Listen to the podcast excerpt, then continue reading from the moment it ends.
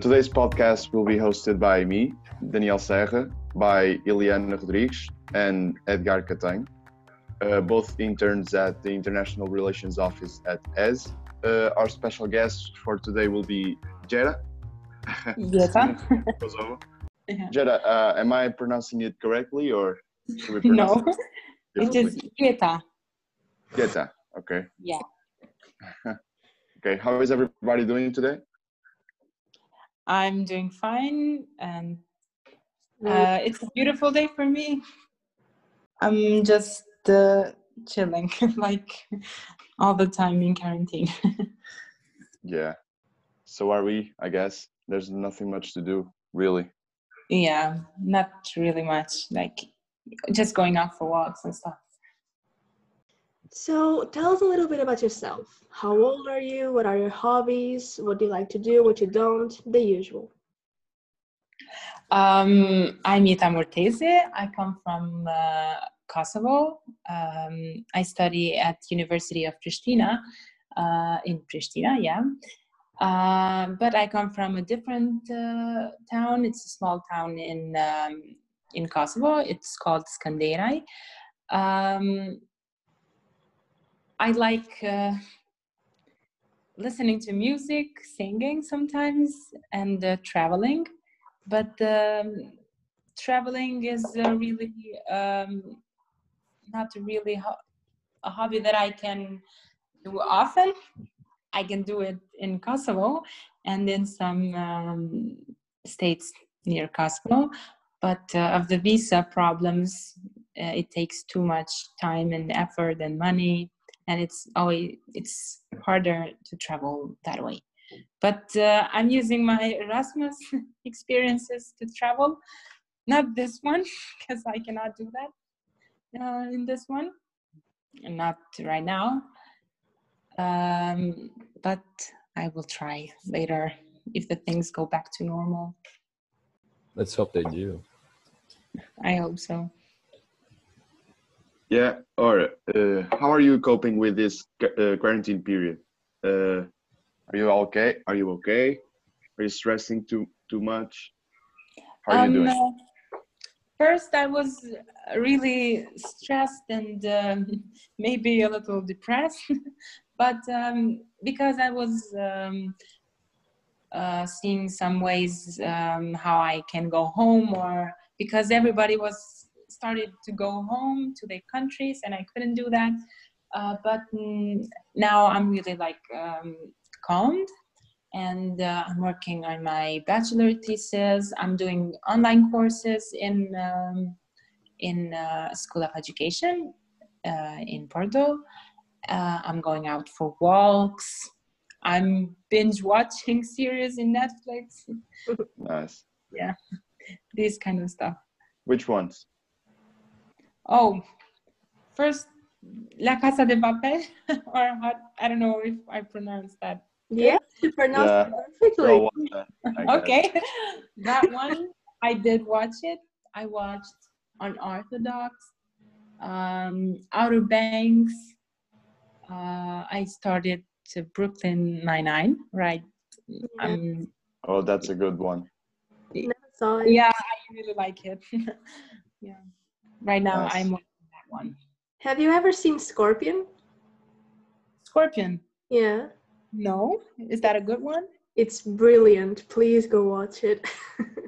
I've okay i will it. i have the time so when i say i will yeah i will do that awesome. Uh, nice. Since we're talking about series and watching them, what would you say is your best tip for people who are having troubles coping with the quarantine? I don't know, find something they like to do, do that often, keep them themselves busy. If there's something they they have wanted to do like uh, for uh, for a long time and maybe they didn't have the time to or they didn't have the chance something that doesn't involve going out people maybe working your thesis or doing your research or uh, reading. Because sometimes also reading um, it requires times time and uh, maybe people couldn't do that often. So yeah just keep themselves busy. Um, i think quarantine will also help people to find themselves maybe uh, be you know know their selves know their bodies yeah They get to can- know themselves better in Yeah. the sense that they're uh, not only struggling but finding out what they do in their free free time, right? yeah Okay, that sounds helpful, Jeta. yeah So, uh, can we start to can can we talk about your experience at ES? Uh, how was it until the whole coronavirus situation happened? uh, until the corona happened it was really nice we were meeting a lot of new people a lot of um, uh, portuguese students also erasmus international ones uh, and we were going out having great times also going to the lectures it's uh, it was um, much better when we were actually going to the classes uh, like in the university because yeah of course uh, that's that was better when we used to go there. And we had the chance to meet a lot of people. We had the chance to meet at the canteen. It was really nice because the weather was also good uh, at first. And i really really liked to walk from my apartment to there so that's that was also um, a good experience for me.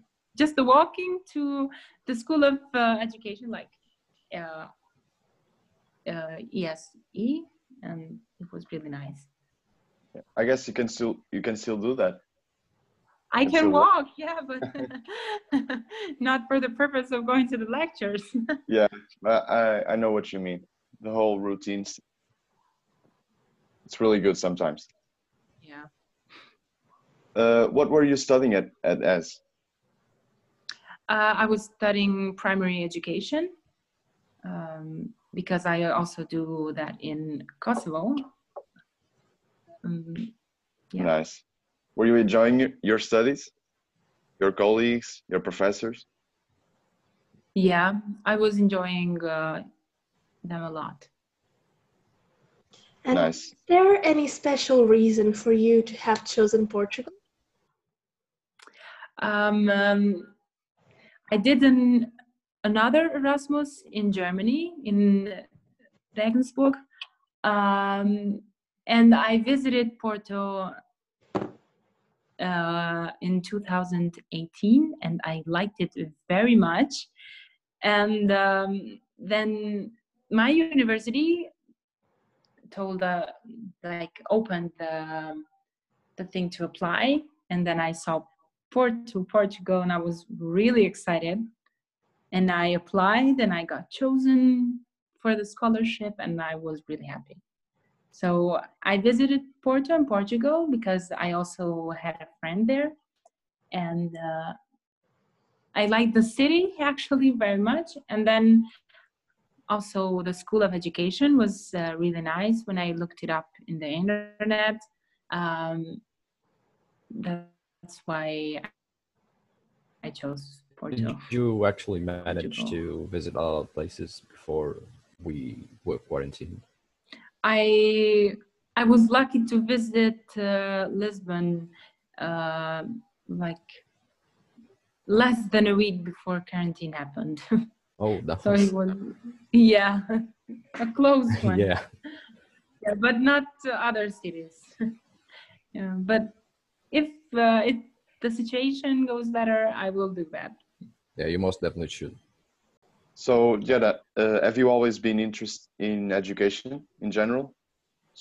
Because you you chose that. Um, yeah, since I um, I grew up, I was really good with the kids always, and then um, in my family, because of course, like we have a lot of cousins and we have a lot of children, and uh, I was always um, spending time with kids, and I was really good at that. Uh, and I really liked the work with the kids, and I thought that um, I think that a lot of things need to change in Kosovo, and uh, the best way to do that is through education. And what better way than um, changing uh, mindsets uh, when in an early age? So that's uh, easier to do uh, in the age in their age. Yeah, it's easier to mold minds, I guess. Yeah. That way. So, uh, speaking of Kosovo, are there any significant differences between Portugal and Kosovo? You know this? Um, actually, they're quite similar. I can say that Portugal is like a more um, uh, you know, it's how to say uh, it has nice roads and nice buildings more than Kosovo, but still the people are um, they're welcoming, they're really nice. But in the are you asking for the educational system or like in general? Oh, in general. You can talk about the educational system if you want to. Yeah, I'm not gonna talk about that one. because yeah we have a lot of similarities not not a lot of differences so, what advice would you give to someone that wanted to go to Kosovo? okay uh, be prepared to to get a lot of help because people like to help uh, other in, international people when they come to kosovo uh, be prepared to to not pay when you go to coffees because like there will always be people shouting that they they want to pay um, Wow. That's yeah nice. and be prepared to drink the best macchiato in Europe or maybe in the world, you know. Just do the Google search. Where is the best macchiato in the world? Yeah. Me and Jan actually did a presentation on Kosovo so that we shared what your country was, and I actually got to know a little bit about your country, and I found it fascinating.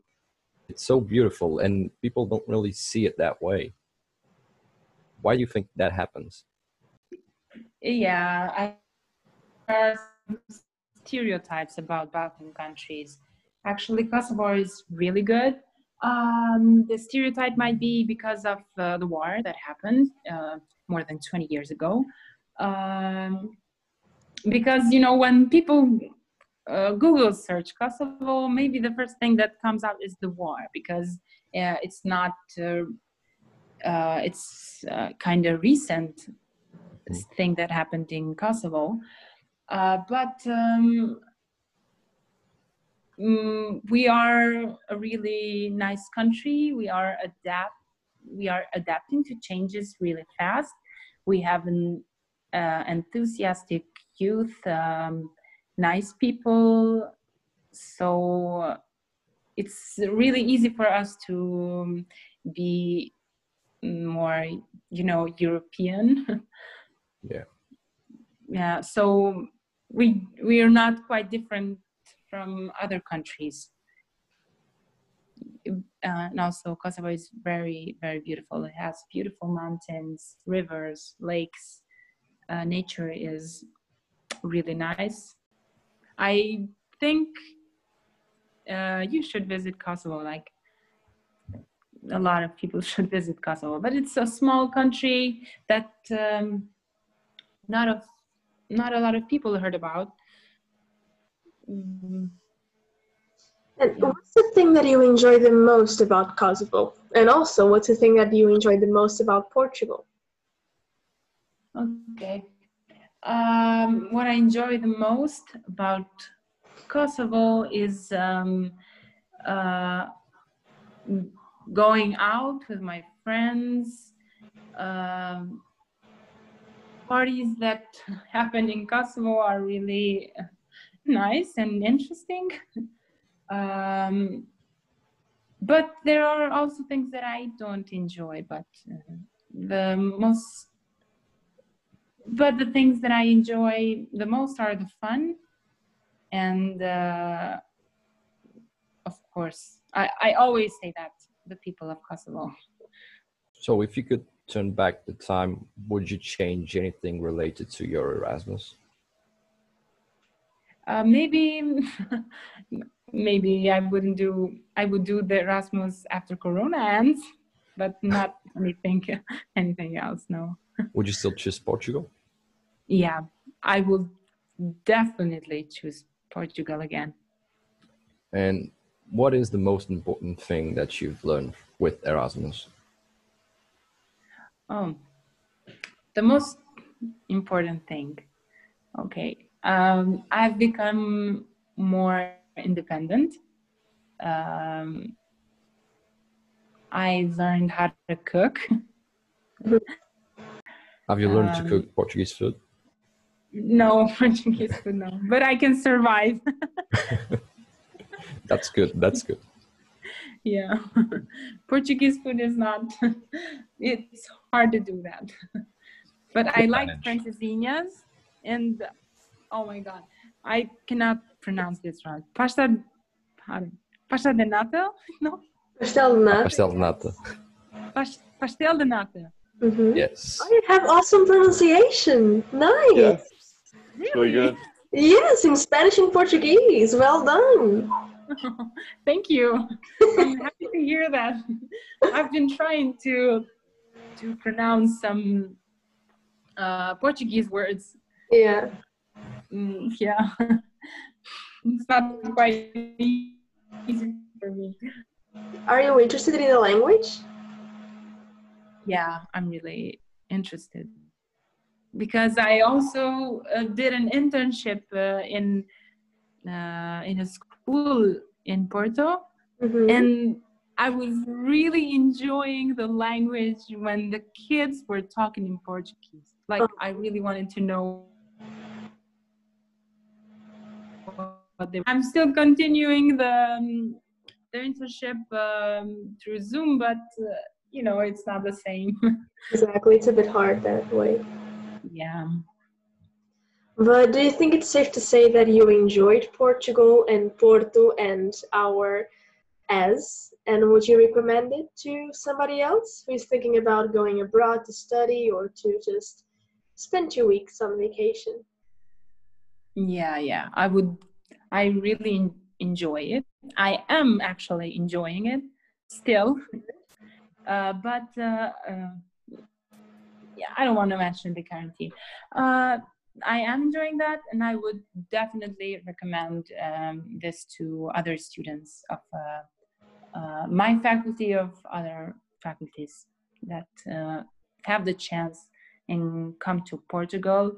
Uh, if not uh, with Erasmus, they can do it uh, for vacations or uh, a trip to Porto Yeah. and to other cities of Portugal because Portugal has a lot of other cities that are beautiful. It has uh, beautiful beaches and uh, the island. Yeah. Yeah. Well, I think that we have covered everything that we needed for this podcast, and thank you so much. Thank you for having me. I really enjoyed it. Of course. And I hope you have a beautiful day. You too. Thank you so much for having accepted to be a part of this, and have a rest. Have the rest of an awesome weekend, and be safe. Bye. Thank you, Jeta. Bye bye. I mean, yet. Sorry about that. No problem. It's okay. Bye. Have a good day. Bye. You too.